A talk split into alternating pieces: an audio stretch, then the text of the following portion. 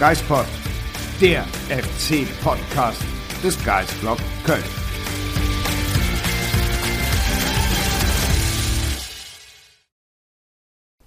Zurück bei einer neuen Folge des Geispod.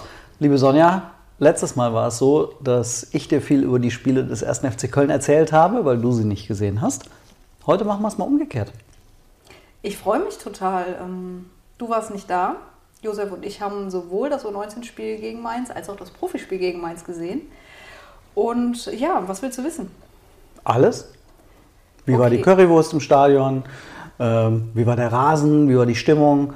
Und vielleicht auch, wie waren die Spiele? Der Rasen, fangen wir dann chronologisch an. Nee, zuerst hast du nach der Currywurst gefragt. Die war überraschenderweise mittelmäßig im Bundesliga-Durchschnitt. Kennt man ja. Und der Rasen war, finde ich, nicht ganz so schlecht wie gegen Gladbach, aber auch nicht super gut. Okay. Stimmung Stimmung bei beiden Spielen? war bei beiden Spielen gut. Äh, ausverkauftes Franz-Kremer-Stadion am Freitag, das war super cool, hat mich total für die Jungs gefreut. Strahlenblauer Himmel, also es war ein richtig geiler Fußballnachmittag, leider mit nicht ganz so einem guten Ausgang. Aber man hatte irgendwie schon das Gefühl, ich habe ja so ein bisschen mitverfolgt. Also ich war bei einer Hochzeit, jetzt nicht meine eigenen, aber ich war bei einer Hochzeit.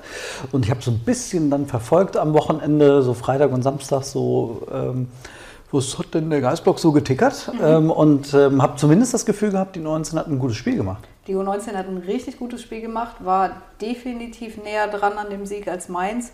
Wobei man natürlich auch sagen muss, Mainz musste nicht. Mainz konnte sich ein bisschen weiter zurückziehen. Die Kölner haben alles versucht, um dieses 0 zu 1 aus dem Hinspiel zu drehen, aber am Ende hat es dann leider nicht ganz gereicht. Also die U19 hatte 57% Ballbesitz, hatte den besseren XG-Wert, hatte einen PPDA-Wert in der zweiten Halbzeit von 4,9. Also Haben alles versucht. Sie haben wirklich alles versucht. Schüsse gab es 9 zu 9, aber der FC hat 52 Angriffe gefahren zu 34. Und dann fand ich spannend, ähnliches Problem wie bei den Profis. Der FC hat 17 Flanken geschlagen, davon sind vier angekommen. Kann man sagen, auch da, äh, Chubi, Jaka Chuba Potocznik hat Total. gefehlt. Wenn, wenn der da dann im Strafraum gestanden hätte, dann bin ich mir ziemlich sicher, hätte der FC über 180 Minuten mindestens ein Tor gegen Mainz geschossen. Und so, Stefan Rutenberg hat es auch nach dem Spiel gesagt, wenn du es halt nicht schaffst, in zwei Spielen ein Tor gegen Mainz zu erzielen, dann hast du es vielleicht auch nicht verdient, in dem Finale zu stehen. Muss man dazu sagen, äh, das hat er ja schon nach dem Hinspiel gesagt, nach dem Motto, wenn du ins Finale kommen willst, du musst halt ein Spiel gewinnen. Dafür braucht es Tore. Hat nicht sollen sein. Dann Trotzdem hat die Mannschaft eine unglaublich gute Saison gespielt, die ja jetzt aber auch noch nicht vorbei ist. Sie haben ja das eine Finale, in dem kannst du dich zwar leider nicht für die Youth League qualifizieren, aber du kannst einen Titel holen. dieser geplatzte Europatraum, hat man das gemerkt, dass das mitgespielt hat? Also einerseits war natürlich äh, mit Sicherheit das Thema, äh, klar, verpasstes Finale, verpasste Titelchance, aber war das schon so ein bisschen, dass die Leute sich eigentlich so insgeheim schon drauf gefreut hatten, vielleicht dürfen sie nochmal nach Europa? In dem Moment glaube ich nicht. Das war auch nicht mein erster Gedanke, als das Spiel dann vorbei war. Aber wenn man jetzt drüber nachdenkt, Dortmund steht im Finale, Dortmund wird sich über die Profis für die Youth League qualifizieren, ist es natürlich super schade, weil das wären dann nochmal Auswärtsreisen gewesen, die man gerne mitgenommen hätte, gerade wenn es mit den Profis ja nächste Saison nicht passieren wird. Aber trotzdem, die Jungs sollen sich da jetzt keinen Kopf machen. Die haben wirklich tolle Spiele gezeigt in dieser Saison und ähm, auch jetzt im Halbfinalrückspiel. Hat halt nicht sollen sein. Die eine Titelchance kommt noch. Ähm, Die werden sie sich dann versuchen, auch nicht nehmen zu lassen. Ähm, Was waren denn so die Spieler, bei denen du das Gefühl hattest, das sind die, auf die man dann auch im Finale schauen sollte? Jetzt im Rückspiel, ich habe das Hinspiel ja nicht gesehen, da kann ich ja nichts zu sagen, aber im Rückspiel hat mir Maiko Weschenbach unglaublich gut gefallen. Ist ja normalerweise so der Spielmacher auf der 10, hat am Freitag äh, rechts außen gespielt, auf der 8er Position. Der FC hat ohne klassischen Zehner gespielt. Der hat schon eine unfassbar gute Technik und eigentlich laufen alle Angriffe über ihn. Und er hätte, ich glaube, in der dritten Minute eigentlich auch die Führung machen müssen, wo er aus elf Metern relativ frei neben das Tor dann schießt. Aber er hat mir super gut gefallen. Die fand ich in dem Spiel nicht ganz so auffällig. Er hatte auch eine Riesenchance, äh, wo er dann mit seinem Tempo allein auf den Torhüter zugeht, aber das Tor dann nicht macht. Und der hatte am Ende Krämpfe ohne Ende. Der konnte kaum noch geradeaus laufen. Da hast du gemerkt, du brauchst den eigentlich gar nicht mehr anspielen und gar nicht mehr schicken, weil der kann eh nicht mehr laufen. Aber ja, Weschenbach auf jeden Fall der Spieler des Spiels für mich. Dann sind wir mal gespannt, was dann tatsächlich dann in Potsdam passiert gegen Schalke. Äh, bis dahin ist es noch ein bisschen. Ähm, aber glaubst du, dass die Jungs sich da aus diesem kleinen Tal jetzt durch die Niederlage da rauskämpfen werden? Das glaube ich auf jeden Fall. Also ich, das ist für mich ein absolutes 50-50-Spiel. Auch Schalke will den Titel, glaube ich, unbedingt holen, hat die Endrunde ja nur knapp verpasst. Ich habe nochmal nachgeschaut, das Ligaspiel in der regulären Saison hatte der FC mit 1 zu 0 gewonnen durch ein Tor von Bakatu Kamda. Mhm. Ich, Wahrscheinlich dann nach einer Ecke? Ja, ich wollte gerade sagen, ich habe das jetzt nicht vor Augen, das Tor, aber ich gehe davon aus, dass es in der Folge eines Standards war. Ja, also ich glaube, absolut offenes Spiel und schade, dass es in Potsdam ist, sonntags um 11. Also da werden beide Fanlager, glaube ich, nicht in, in der großen Mannstärke oder Fraustärke auflaufen können. Aber wird ein großes Spiel für beide Mannschaften. Wir werden versuchen, da zu sein. Also Lars ist auf jeden Fall da. Wir versuchen das dann nach Freiburg beziehungsweise dann am nächsten Morgen irgendwie hinzukriegen mit dem Auto. Schöne kleine Tour. Um, weiß ich nicht, 4 Uhr morgens losfahren oder ja, so. Ja, genau. Wer dabei sein will, sagt Bescheid, wir haben noch Plätze frei. ähm, dann gab es aber das zweite Aufeinandertreffen mit Mainz. Ja, auch wieder mit Nelson Viper, der allerdings äh, gar nicht gespielt hat dann am Samstag. Zugegeben war ich auch nicht ganz traurig drum, weil zumindest bei der U19, wo er dann doch 90 Minuten durchgespielt hatte, Svensson hatte eigentlich gesagt, ja, ich glaube nicht, dass er das ganze Spiel machen wird, weil wir ihn auch brauchen. Der zieht schon viel Aufmerksamkeit auf sich da im, im Sturm.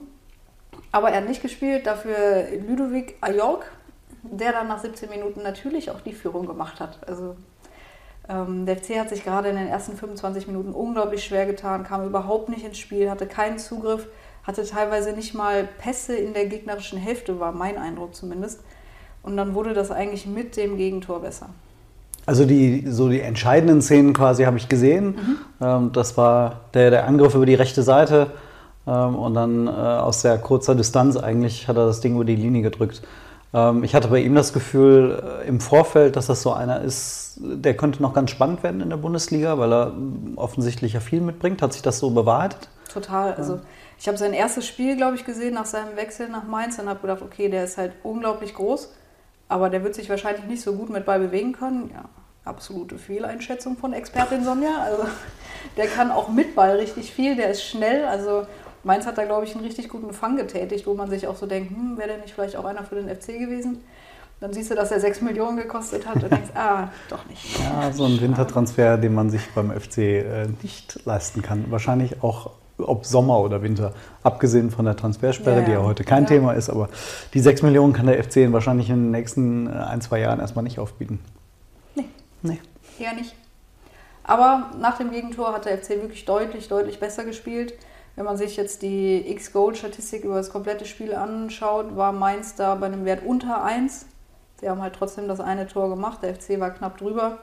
Der FC hatte 56% Ballbesitz, mehr Angriffe, der FC war praktisch in allen Statistiken überlegen, abgesehen davon, dass Mainz deutlich höher angelaufen ist als der FC, was ja dann doch ein bisschen überraschend ist. Das war so, wie wir uns halt ja auf den Podcast vorbereiten. Ne? Wir gucken die Statistiken uns auch mal an. Äh, für mich war das jetzt ja spannend, weil ich das Spiel nicht in voller mhm. Länge gesehen habe. Und dann hatte ich gedacht, Moment, okay, der FC ist in der zweiten Halbzeit extrem zurückhaltend angelaufen, mhm. offensichtlich. Mhm. Gab es dafür Erklärungen oder woran lag das? Kann ich dir so genau jetzt nicht sagen, aber sie haben halt deutlich mehr Ballbesitz gehabt und sind unglaublich auf dieses Ausgleichstor und dann auch auf den Siegtreffer gegangen. Das heißt, sie hatten halt viel mehr den Ball und mussten nicht so hoch anlaufen. Mhm. Ähm, der Spielverlauf, also zunächst einmal am Anfang, als sie schwer reingekommen sind, der FC hat mit musste auf Skiri verzichten, also mhm. hat mit Jubicic und Martel auf der Doppelsechs gespielt und dann war es aber trotzdem so ein 4-2-1. Ne? Keins wieder auf der 10, so wie ich das gesehen habe. Ja.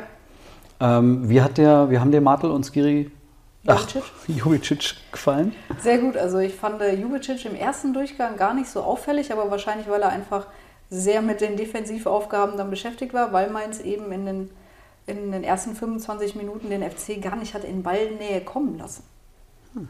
Ähm, und dann im zweiten Durchgang hat er mir richtig, richtig gut gefallen. Nicht nur wegen des Tores und des zweiten Tores, was er fast macht, er hat auch immer wieder dann über die Außen das Tempo nach vorne gesucht. Also Jubicic hat mir als Skiri-Ersatz in dem einen Spiel sehr gut gefallen. Also war es schon so ein bisschen Martel der Defensive ja. von den beiden und Skiri hat sich dann vorne. Äh, was ist denn hier Jubicic. los? Jubicic, Jubicic, Dejo hat sich vorne eingeschaltet. Ja, wobei Martel auch wieder zwei sehr gute Torchancen hatte. Der hat vielleicht so ein bisschen Blut geleckt nach seinem Treffer in Augsburg. Zweimal, ich glaube, aus knapp 16, 17 Metern abgezogen. Beim einen Mal zu zentral auf Zentner und beim zweiten Mal lenkt Zentner den gerade noch über die Latte, wo es unverständlicherweise keinen Eckball gab, sondern Abstoß. Ja, aber das waren ähm, die beiden Chancen, die Martel im ersten Durchgang hatte. Schindler hatte noch einen im ersten Durchgang nach einem sehr, sehr schönen Seitenwechsel von Keins, wo er ihn in, Szene setzt. Und Chabot hatte noch eine sehr spektakuläre Chance. Ich weiß nicht, ob die dir in den Highlights gezeigt. Nee, die wurde mir nicht gezeigt, um Gottes Willen. Muss auch in Folge eines Standards gewesen sein, sonst wäre er nicht mit vorne gewesen. Aber er hat versucht, per Fallrückzieher ein Tor zu erzielen. Er hat Jeff den, Le Chef ja, Chabot. Er hat den Ball auch getroffen, aber dann könnte es sein, dass er sogar über das Fangnetz drüber ging. Oha. Okay. Deswegen hat man es vielleicht doch nicht gezeigt. Na gut, aber vielleicht hat auch der nach dieser Vorlage auf Skiri in Augsburg ein kleines bisschen Blut geleckt, äh, vorne zu bleiben, wenn die Bälle da reinsegeln. Ja. Der sagt sich wahrscheinlich, ey, so viele Flanken und ich stehe hier hinten. Stimmt. Stellst mich mal nach vorne. Ja. Selke hatte noch eine Halbchance in der Nachspielzeit der ersten Halbzeit nach einer Ecke, Kopfball aufs Tordach.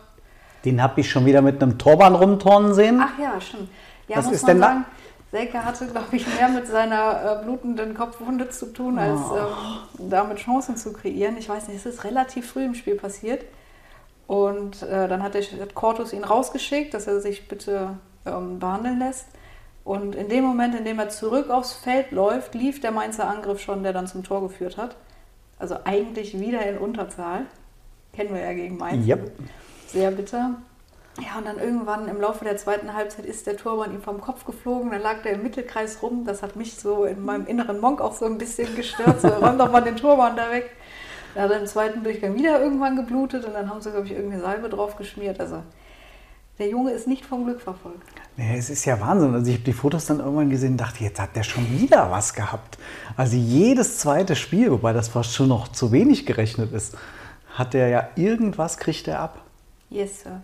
Na gut, aber abgekriegt hat er ja keine, offensichtlich keine richtigen Chancen da vorne. Nee, also das, dieser Kopfball in der ersten Halbzeit, also kurz vor der Pause, war wirklich die einzige Chance, die er hatte, leider.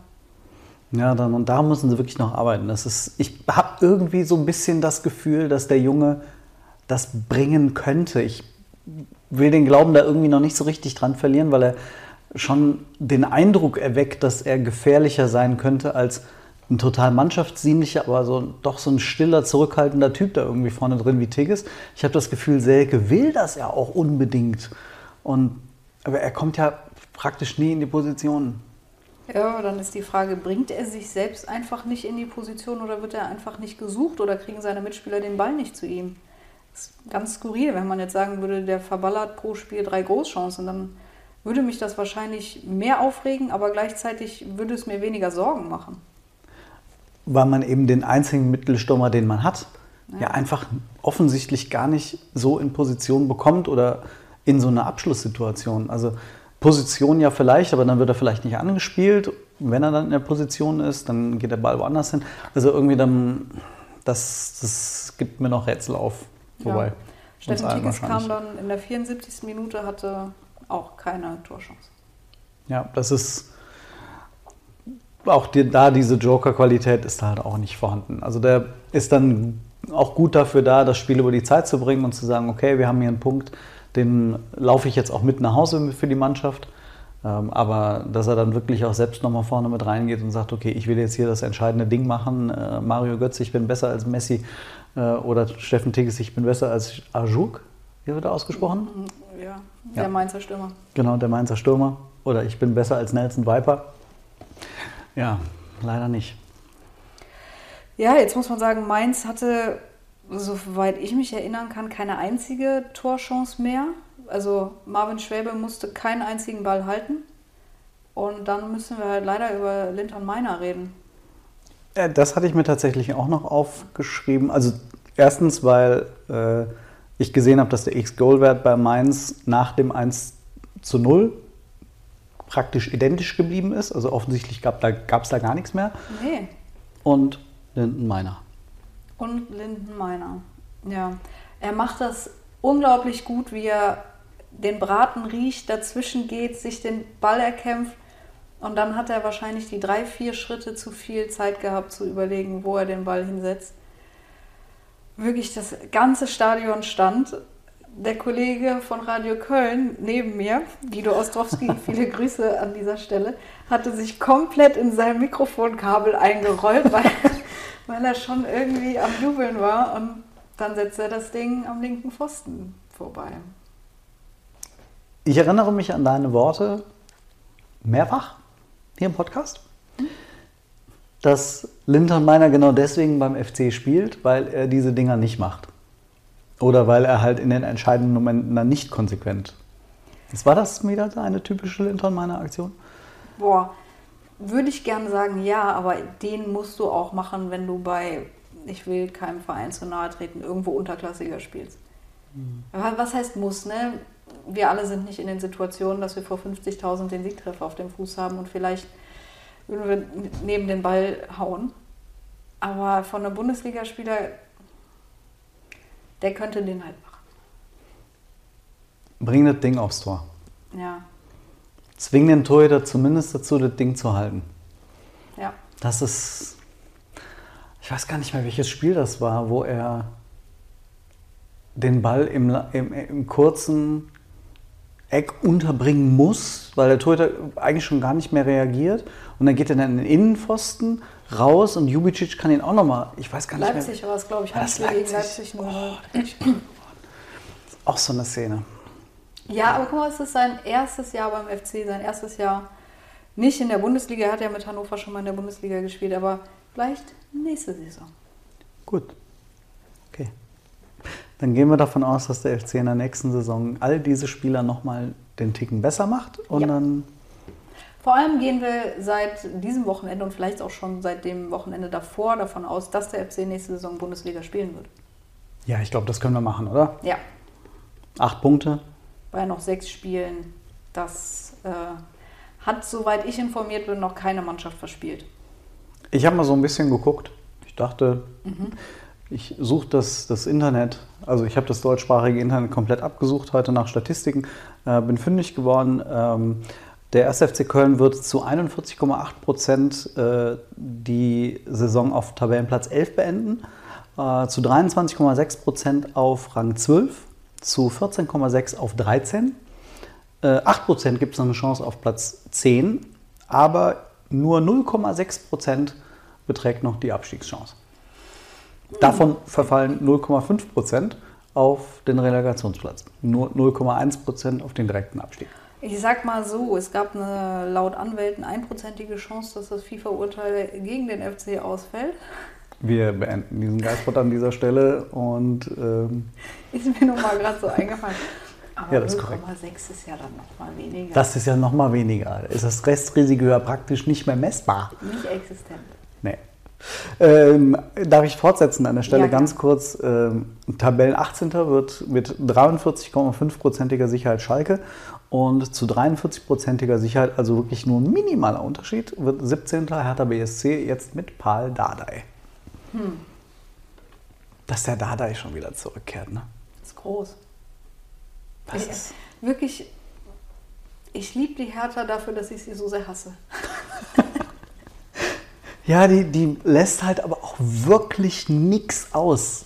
Also ja. wenn man diese gesamte Saison durchgeht, ist ja eigentlich ein Wunder, dass da nur ein Trainer bisher an der Seitenlinie stand. Ach, das war echt? Schwarz kam ja im Sommer. Ah ja, stimmt. Und seitdem hast du den Bobic irgendwie gehabt. Äh, du hast diese komplette Investoren-Magelei gehabt. Wen haben die denn da im Sommer nochmal rausgeworfen?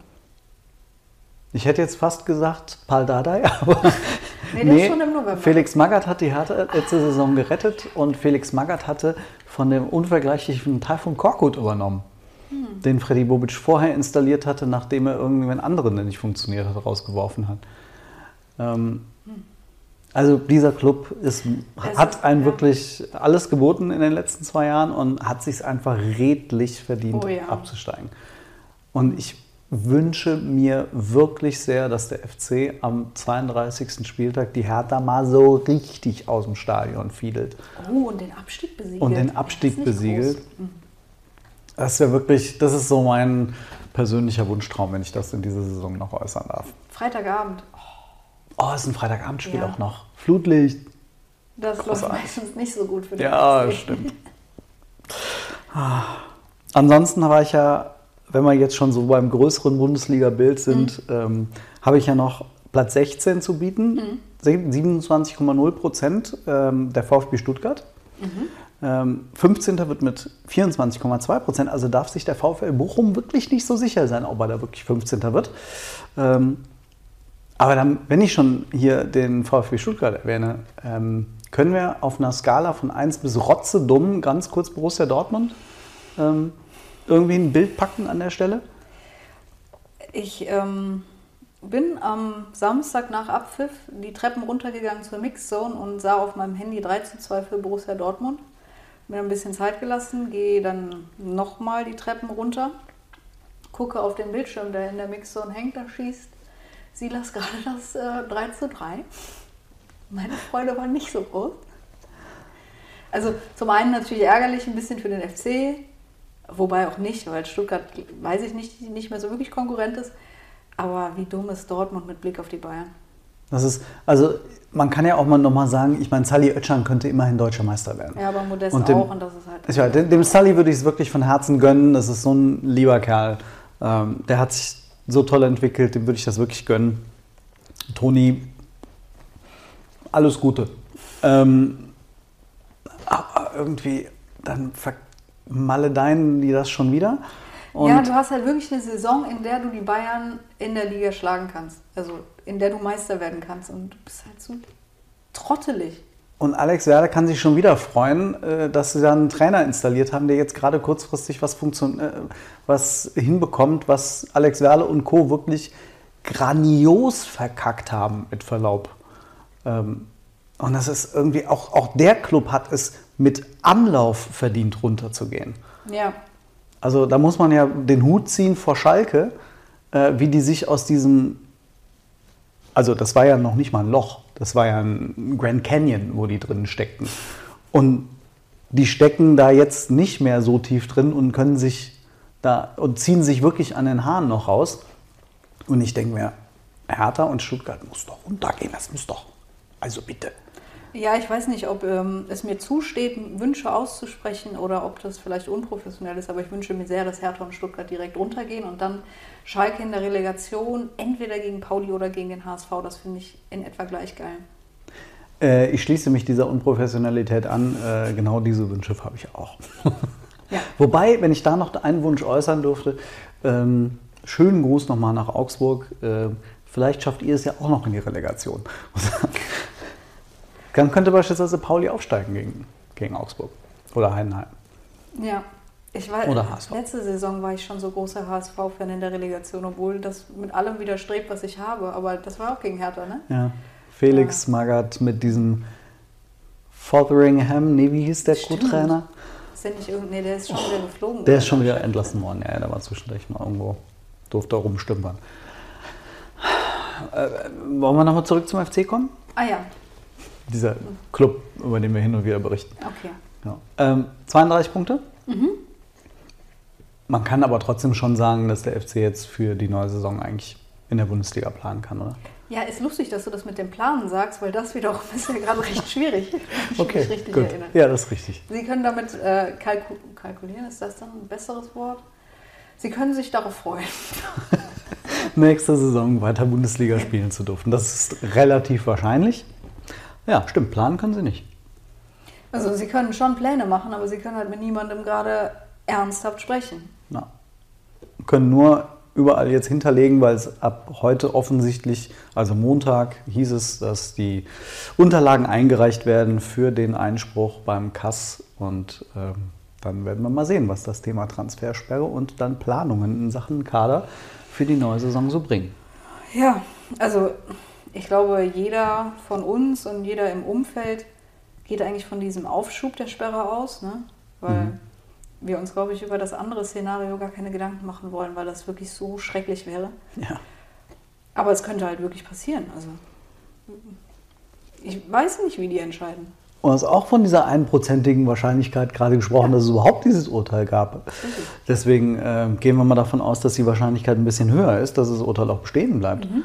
Ähm, und ähm, das ist halt wirklich ein, ein, beängstigendes Szenario, über das wir dann ja noch in Ruhe diskutieren werden, sobald äh, über diesen Aufschub zunächst einmal ähm, entschieden wurde. Die ganze Diskussion rund um, hätte der FC dann, wenn sie später Recht bekämen, irgendwie äh, Anspruch auf Schadenersatz von der FIFA. Das sagt jetzt jeder. Mhm. Und vielleicht ist es sogar auch so, dass in der Theorie, aber ganz ehrlich, ich habe die FIFA noch nie auch nur einen einzigen Euro an irgendeinen Club zahlen sehen, wenn sich äh, Gianni Infantino da nicht äh, habe ich Giovanni gesagt? Naja, also der Infantino, der Glatzkopf, dass sich in irgendeiner Form irgendwo anders hat rauskaufen können. Also, äh, also das habe ich auch, egal. Mhm. Also irgendwie kann ich mir das nicht vorstellen, dass der FC danach dann plötzlich Anspruch auf Schadenersatz hätte. Das würde mich doch sehr schwer wundern.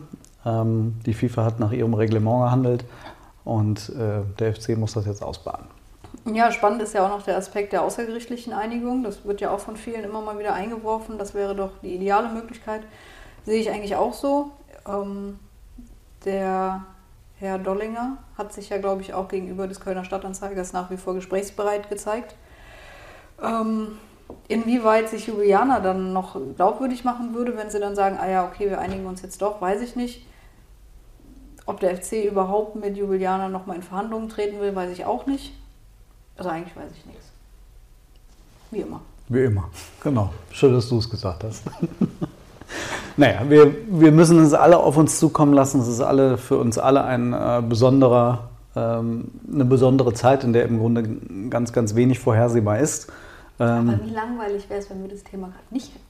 Wie langweilig wäre es, wenn wir es nicht hätten? Und stell dir vor, wie langweilig es der Sommer werden wird, oh, wenn oh, es keine Transfergerüchte geben könnte. Ich liebe Transfergerüchte. Ich auch. ich, ich, und ihr glaube ich auch. Also was, was macht mehr Spaß, als im Laufe eines Sommers darüber zu diskutieren, wie der neue Kader aussehen könnte, wer noch gehen und wer kommen könnte. Aber wenn keiner kommen kann, wird auch gefühlt keiner gehen. Nee. Und dann das Einzige, was wir machen können, ist äh, Aufstellungsbingo über zwei Monate mit denselben Namen. Geht dir das auch manchmal so, dass du Bundesliga guckst und denkst, ach, wenn die absteigen, dann könnte der FC ja den. Ach nee, doch nicht, geht ja nicht. Jeden Tag gerade gefühlt. Ja, ich habe mir selten so wenig Transfermarktprofile angeguckt von anderen Spielern, weil ich jedes Mal, wenn ich den Namen gerade bei Google eintippen möchte, denke, ah, musste gerade gar nicht. Dafür werden meine Suchanfragen dann, sobald, sobald die Entscheidung gefallen ist, hoffentlich wieder in die Höhe schnellen. Ja, Google freut sich. Google wird sich freuen, definitiv. Worauf freuen wir uns in den nächsten Tagen beim FC? Ja, die Woche eigentlich wird nichts Spektakuläres erwartet. Ne? Samstag fahren wir nach Hoffenheim. Ich habe den Marc überredet, mit mir dahin zu fahren, obwohl er sich absolut geweigert hat. Ich glaube, ihr erinnert euch an den einen oder anderen Podcast, wo er gesagt hat, er fährt nie wieder nach Hoffenheim. Ja. ja. Also ich habe ja auch das aus, aus FC-Sicht auch gesagt. Ich habe gesagt, Leute, ich fahre nicht mehr nach Hoffenheim, weil ich immer dort nur für den FC gesehen habe, wie sie ob der Fresse gekriegt haben. Also ich das benutze ein paar, Fluch, ein äh, paar, ein paar Kraftausdrücke heute. Wir haben dann den Schuldigen also schon. Richtig, genau. Das bin dann halt wieder ich. Vielleicht lernst du irgendwann mal, dass du da alleine hin musst, Sonja. Das werden wir jetzt erstmal nach dem Spiel sehen. Ich freue mich erstmal auf einen schönen Roadtrip nach Sinsheim. Ich weiß auch da nicht, was daran schön sein könnte, außer unsere Playlist und hoffentlich haben wir Haribo dabei. Dann ich, ich war noch nie in Hoffenheim. Also nicht, dass, ich, dass das so ein Lebenstraum von mir gewesen wäre, einmal in die oh Free oh Zero Arena zu gehen. Hm. Da freue ich mich schon viel mehr auf meinen äh, ersten Besuch im Weserstadion am vorletzten Spieltag. Da war ich nämlich auch noch nicht. Da wirst du dann alleine unterwegs sein. Yes. Ja. Ja, da bin ich dann nicht. Da kann ich mit dem Schiff hinfahren, habe ich gehört. Wirklich? Das habe ich, ich, noch nicht ich meine Mal, ich habe mal gehört, man könnte mit dem Schiff zum Stadion fahren. Aber nicht von Köln aus über den Rhein. Das wäre super cool. dann aber mal außen rum und. Ja gut, das müsste man mal recherchieren, wie lange man aber dann zwei Wochen bräuchte oder so. Ähm, das, wir schweifen ab. Erst das tun wir sowieso die ganze Zeit. Zero Arena nach genau. Und dann geht es am Sonntag ah, ja. ins Rhein-Stadion. Ah, nee, für mich glaube ich nicht. Du bist nicht äh, da, wenn der große Rekord gebrochen wird? Hm, wie komme ich da jetzt raus? Ähm, ähm ich habe irgendwas vor, ich müsste noch mal. Nee, ich bin nicht da, ich gebe es zu. Gut. Ähm, ich kann aber an der Stelle zumindest sagen, und das, das ist jetzt nichts, was, was wir irgendwie mal äh, sagen, um ähm, unseren Ärger Luft zu machen, sondern einfach, um euch auch zu zeigen, worum es da geht. Wir hätten tatsächlich gerne ähm, heute auch einen besonderen Gast im Podcast begrüßen wollen, ähm, nämlich die Selina Chachi von den äh, FC-Frauen. Die hätten wir sehr gerne hier gehabt. Wir hatten sie angefragt. Das hieß auch eigentlich, dass sie kommen könnte, weil wir im Vorfeld des Rekordspiels gerne auch ausführlich über die Frauen berichtet hätten. Ähm, es gab allerdings eine klare Ansage vom 1. FC Köln, dass äh, wir keine äh, FC-Spielerin im Podcast bekommen sollen, weil unsere Berichterstattung den Verantwortlichen dort nicht gefallen hat. Äh, das finde ich persönlich, wenn ich das sagen darf, bedenklich, äh, wenn hier von Seiten des FC wegen äh, einer Berichterstattung ähm, da Einfluss genommen wird, äh, zumal das ja in dem Fall sogar mit Blick auf das Rekordspiel ähm, eine durchaus mit in Anführungsstrichen wohlwollende Geschichte gewesen wäre. Wir hätten ja sehr gerne über dieses Spiel ausführlich ähm, auch hier im Podcast gesprochen. Ähm, dem ist also nicht, äh, nicht so. Äh, darüber sollte der FC vielleicht selbst nachdenken. Ähm, aber wir dachten an der Stelle, sollten wir schon mal erwähnen. Ja, kann man machen. Haben wir ja in der Vergangenheit auch beim FC schon gehabt, unter einem Sportchef namens Armin Fee. Aber das war dann nicht die Frauen betreffend, sondern die Herrenschaft. Was? Ja, war was? eine schöne Karnevalssitzung, zu der du nicht eingeladen hast, was? Richtig, genau. Alex Haubrichs auch nicht. Schönen Gruß äh, nach Hause. äh, müssen wir das noch ausführen eigentlich? Nein. Oder? Nee, machen wir nicht. Nee, gut. Armin Fee ist Vergangenheit. Ach, Vergangenheit quasi. Ich, ich, bin schon froh, dass er nicht mehr in der Verantwortung ist beim FC, aber für den einen oder anderen Lacher war er schon gut. Also ja, auch ein bewusster Lacher, nicht, dass man über ihn gelacht hätte, sondern er war manchmal einfach auch ein witziger Kerl. Ja, das stimmt. Das ist richtig. Manchmal auch unangenehm. Aber das äh, hatte dann eher mit sportlichen Entscheidungen zu tun. Jupp. Gut. Dann sind wir auf einer unangenehmen Ebene jetzt gerade hier am Ende des Skyspot angekommen. Nee, ich gehe jetzt auch nach Hause. Ja, ist auch besser. mich. ist auch besser so. Ja, das ist manchmal, habt ihr das ähm, vielleicht mal beobachtet, wenn der Merten beim Geistblog einen Kommentar schreibt, der vielleicht ein bisschen kritischer ist, dann verschwindet der erstmal für drei, vier Tage von der Bildfläche. Und dann müssen das die anderen ausbaden. Gut, heute machen wir es mal beide für verschwinden, melden uns ab. Ähm, und hinterlassen euch einen Geistbot. Ist da der was? Extraklasse. Oder der absoluten Extraklasse. So. So. Eine ganz schöne Woche euch. Viel Spaß in Hoffenheim und natürlich am Sonntag dann beim Spiel der Frauen gegen Frankfurt. Tschüss.